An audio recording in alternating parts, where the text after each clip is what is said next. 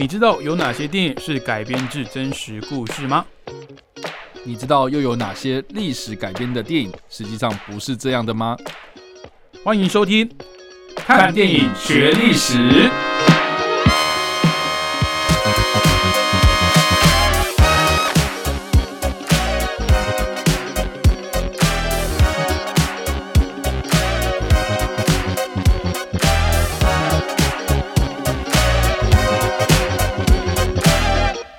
Hello，各位听众朋友，大家好，欢迎收听《看电影学历史》，我是主持人伟杰。我是主持人叉叉 Y。好，那我们今年哦一月的这个主题呢是要讲海盗哦，嗯那也是因为近期啊国际新闻上面这个阿拉伯海啦、红海啊都有很多的商船受到这个海盗袭击的关系哦。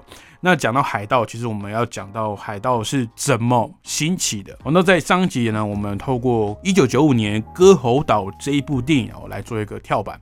那其实我们知道海盗会兴起呢，主要是在这个十七、十八世纪的时候，因为大航海时代开启嘛，那就让整个海上的贸易呢变成兴盛。那因为当时的欧洲列强哦，想要钳制其他国家的这个海上呃权利哦，所以开始发放一些所谓的私掠许可证哦，让他们的一些民间的船哦或者是商船可以去掠夺哦，透过武装自己来去掠夺其他国家的商船。嗯，那也后来就变成了海盗、海贼啊这个猖狂的原因。是的，我我们会一般来说，海盗黄金时期大概是坐落在十七世纪后半到嗯十八世纪初啦。嗯，对，就是这段期间，其实就是我们刚刚说大航海时代，可能就是十五、十六开始，就是啊发现美洲嗯，哦，这个知道说啊地球是圆的，对，然后或是知道说啊，这个这个有哪些地方有一些资源，然后欧洲人很爱这样。嗯。哦，香料啦，或是哎，我们可能知道了一些可能热带地区的一些资源，这样历史的脉络是这样啊、嗯。哦所以你也知道说，其实海盗就是因应你海上的贸易的频繁，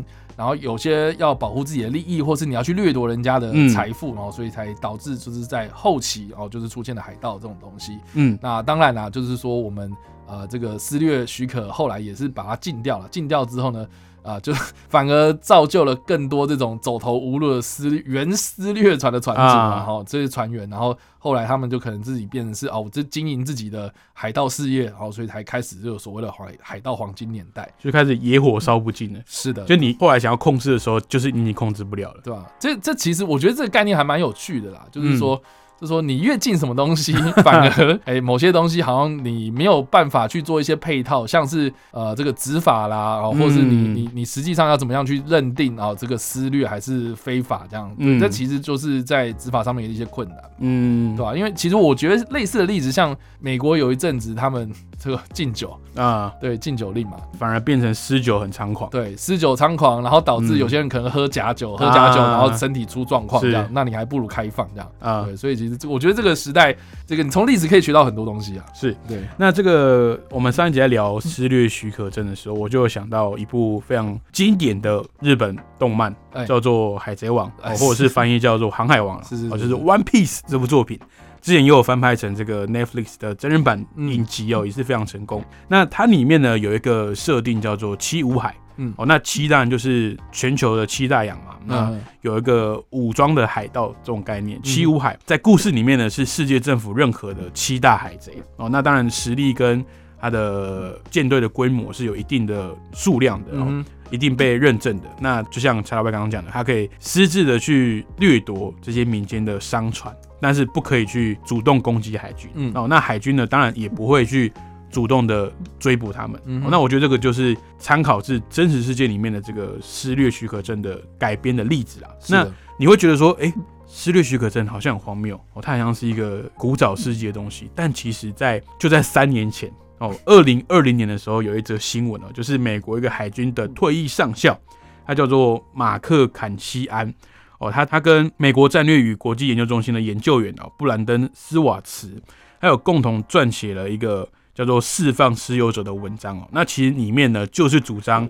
美国政府可以对大量的私人房屋承包商呢，去发放所谓的私掠许可证，在海上干嘛呢？去袭击中国的商船，因为在二零二零年的时候，这个中美其实贸易战非常的激烈哦。美国如果用这种方式呢，就可以去摧毁中国的经济哦，跟他中共所依赖的海洋产业，那进而就可以阻止两方啊发生战争的可能性哦。那虽然说他这种建议非常的大胆，但其实我们理性的来。分析的话，其实以一艘排水量万吨级以上的中国商船，它单艘的造价跟上面的货柜的价值可能会接近五十亿人民币左右。嗯，如果说真的他们美国政府同意这个建议哦去执行，那你想想看，一艘船换算成美金有七亿，那这些有持有私掠许可证的房屋公司，它只要占领一艘所谓万吨级的排水舰，它会有多大的利益？嗯，那之后会有更多私人的这种。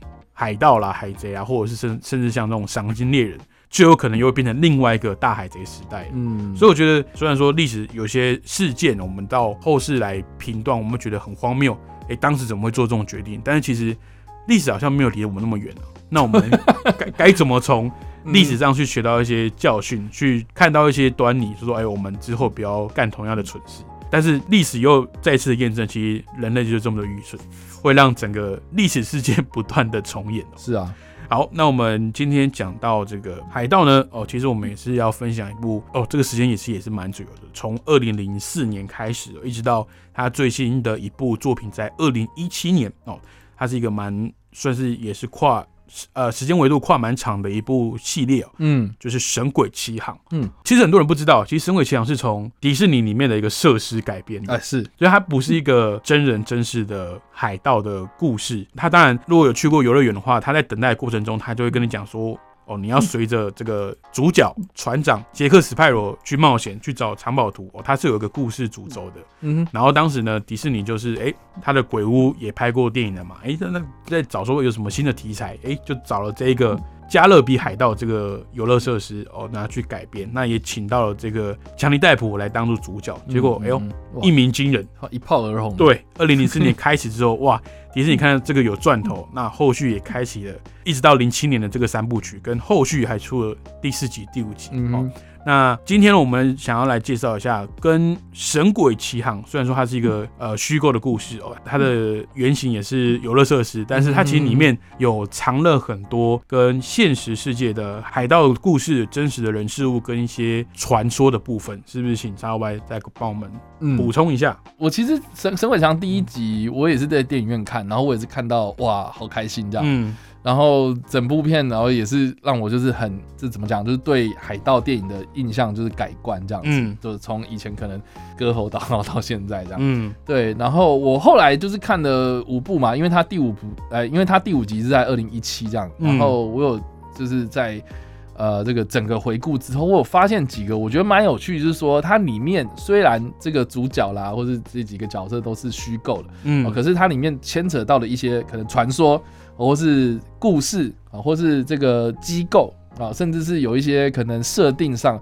呃，它确实是按照当时大家对于这个世界的世界观，嗯，啊，或是一些文化传统啊，航海的一些习俗有关的，嗯嗯，哦，像我印象最深刻的就是说，它里面有一个哦章鱼头嘛，啊，David Jones，David Jones，对对，这叫什么深海阎王是不是？对对对，他的英文名字叫做 David Jones，这样，嗯，那这个 David Jones 的传说，我觉得很有趣，是说它其实不是单一一个叫做 David Jones 的传说，它其实是源自于当时的这些水手他们口耳相传。的一个传说故事，嗯，他们其实，在航海的时候啦，有此一说，是说他们很忌讳你讲死这件事情。你说在船上讲死，对你不要讲死，你不要讲说什么我淹死，我渴死，我热死，我好，我冷死这样，你什么死的慌东西你都不要讲，什么 death death 这种东西不要讲，嗯，所以他们就会用另外一个东西代称，就是说，哎，总是会有人过世嘛，总是会有人就是哎在船上就哎对啊，就是到了，然后或者发生意外就过世这样，那很忌讳作死，那怎么办？他们就说哦。这个可能，因为他们大家应该有看过一些电影或者影视作品，他们都会呈现，就是说海上直接啊，就是把那个呃用个木板，然后直接把它滑下去，然后到海底海葬嘛，这样子。他们就说哦，他是其实是到了 David Jones 的盒子里哦，被大海收进去。对，英文叫做 chest。就是 David Jones chest，chest 应该是算是一个盒子箱子吧？对对对对。然后《神鬼奇航》有一部，它的副标题叫做《The Dead Man Chest》，就第二集聚魂棺嘛。嗯，他所谓的聚魂棺那个概念，其实就是这些水手们他们口耳相传的这个习俗，就说啊，你不要讲死，你就说啊，他到了那个箱子里去这样。嗯，那 David Jones 这个东西又是什么呢？他在电影里面呢，他把它设定成他是这个飞行荷兰人的船长啊，飞行荷兰人，他又是什么呢？他又是另外一个传说吧？他又是另外一个传说，叫做 The Flying Dutchman 嘛。那电影里面我记得中文片名好像叫《幽冥飞船》，是不是？嗯，对对对。那他英文翻译其实直译的话叫做漂泊的荷兰人，或者飞行的荷兰人。对。他这个其实也是另外一个传说，是说，呃，有一个荷兰的船长，嗯，哦，他因为生前，然后就是打了什么样的一个算是生前契约，然后就是说，哎，他死后呢，没办法返回到陆地，啊，就是说这艘船永不靠岸，它只能在海上漂泊航行，然后直到有些在这个海上航运的这些船员们哦。能在那个啊晨曦之中、薄雾之中，然后看到某一艘船这样子飘过来，要飘走这样子，对，就大概上是这个传说。后来这个传说其实也在十八世纪的时候呢，非常的流行，有很多这种流行文化哦，比如说歌剧啦、啊音乐啦，哦，甚至有歌曲就是去歌颂这个故事这样子，对。因为到了这个十八世纪晚期的时候，有很多不同版本的这个故事内容哦，不外乎它的设定就是说有一个荷兰的船长，然后遭遇到。这个啊事情之后呢，在海上漂泊的故事，这样。那《神鬼奇航》里面呢，他就是把这两者给结合在一起哦。所以，David Jones 他在真实的历史当中，他不是所谓的 Flying Dutchman 的船长，而是这个 Flying Dutchman 是 Flying Dutchman，然后 David Jones 他是 David Jones 的 chest 的这个主人，这样啊。所以他把这两者完美结合在一起，并在一起。对，那我我觉得也很有趣啊，就是说。其实我听到这个故事的时候，我一直很好奇，就是说为什么是荷兰人这样？为什么是 Dutchman？嗯，对，因为因为荷兰人，哎，世界各地有很多航海时代的时候非常发达的国家，是你为什么不选英国？为什么不选法国？为什么不选西班牙？选荷兰？为什么选荷兰？对对。那我觉得蛮有趣的是说有有此一说啦，因为这个的原因哦已经不可考这样，嗯，但是有此一说是说这个 Dutch 有点像是大壳的概念了，甲板的。哦，对，所以有些人就说你是不是甲板听听听听错，然后变成 Dutchman 这样啊？对，其实是 Duck 这样。那也不管怎么样，就是说也因为这个的传说，所以让这个荷兰当地哦，他们就以这个传说为引以为豪这样。那包括就是在他们的这些现代的流行文化之中，也会放进去这样子。像比如说，大家如果去做这个。荷兰皇家航空公司的飞机，嗯，哦，你就注意，就是你在登机前，你注意他们的机尾，他们其实就会有写了一排 The Flying Dutchman 的字样，就真的是飞行的荷兰人呢。对，就是飞机的字 尾那边会放这样。所以他们自己对这个传说是算是蛮自豪的，这样我觉得蛮有趣的。嗯，对啊，因为你刚刚讲那个 David Jones 嘛，他就是在船上会很忌讳讲。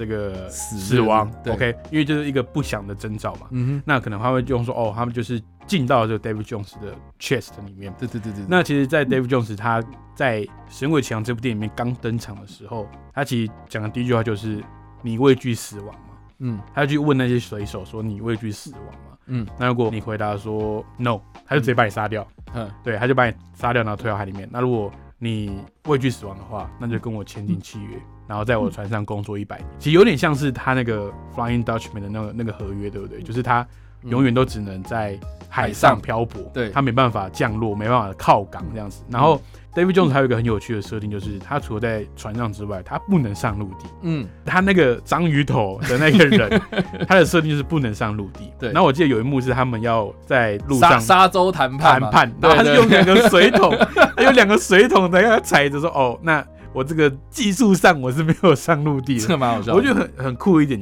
就是这样，就是它结合了一些传说跟它一些一些设定，也也是因为你现在这样讲，我说哦，那他他的这个合约的关系啊，他的这个可能没办法靠港的关系，没办法停泊的关系，哎，反而变成了这个 David Jones 这么鲜明的一个一个反派设定的一个限制，嗯，他不能上陆地这样子。嗯，那就我觉得有关于 David Jones 另外一个很有趣的设定，就是他的宠物。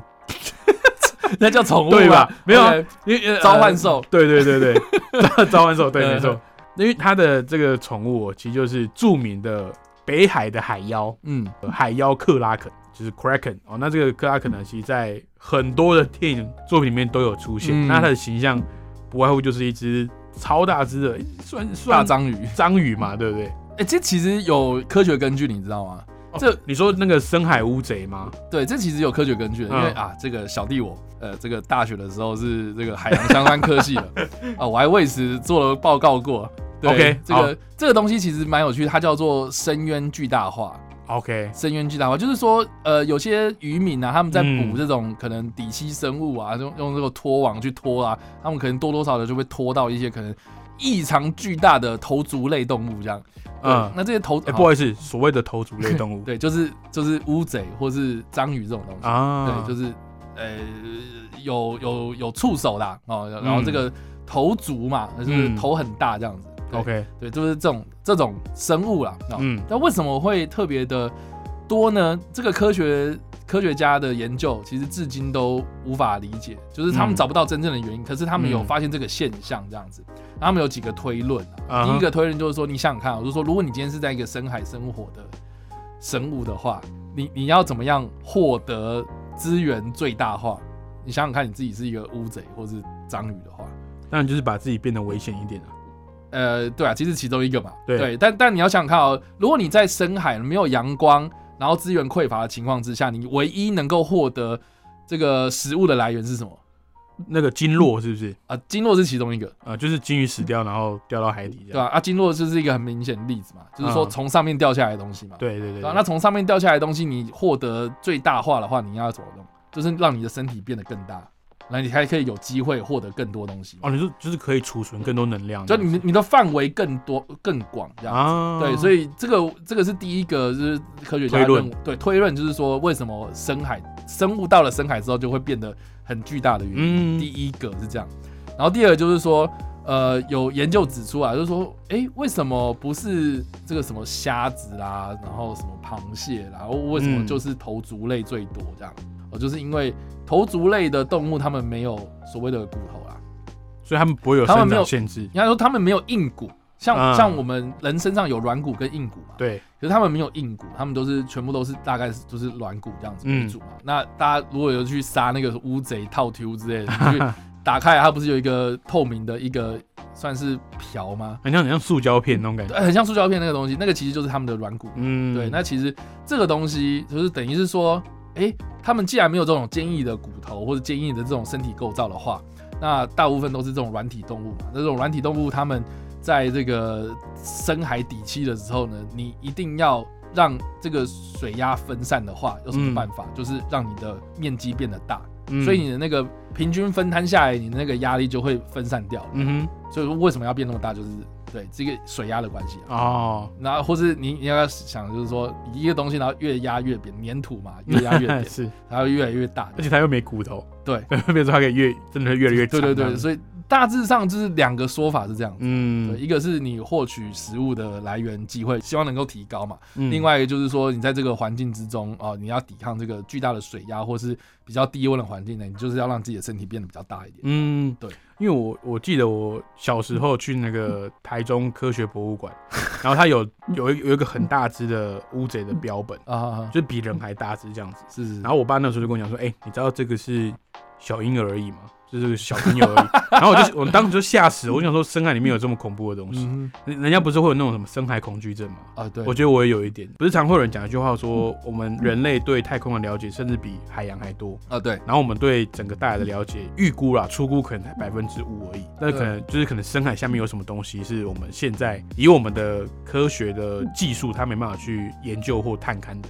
所以这些传说常会是因为说，因为我们看不到，嗯，那看不到，虽然你没办法证明它存在，但是你也不能证明它不存在。对是，就像尼斯湖的水怪一样。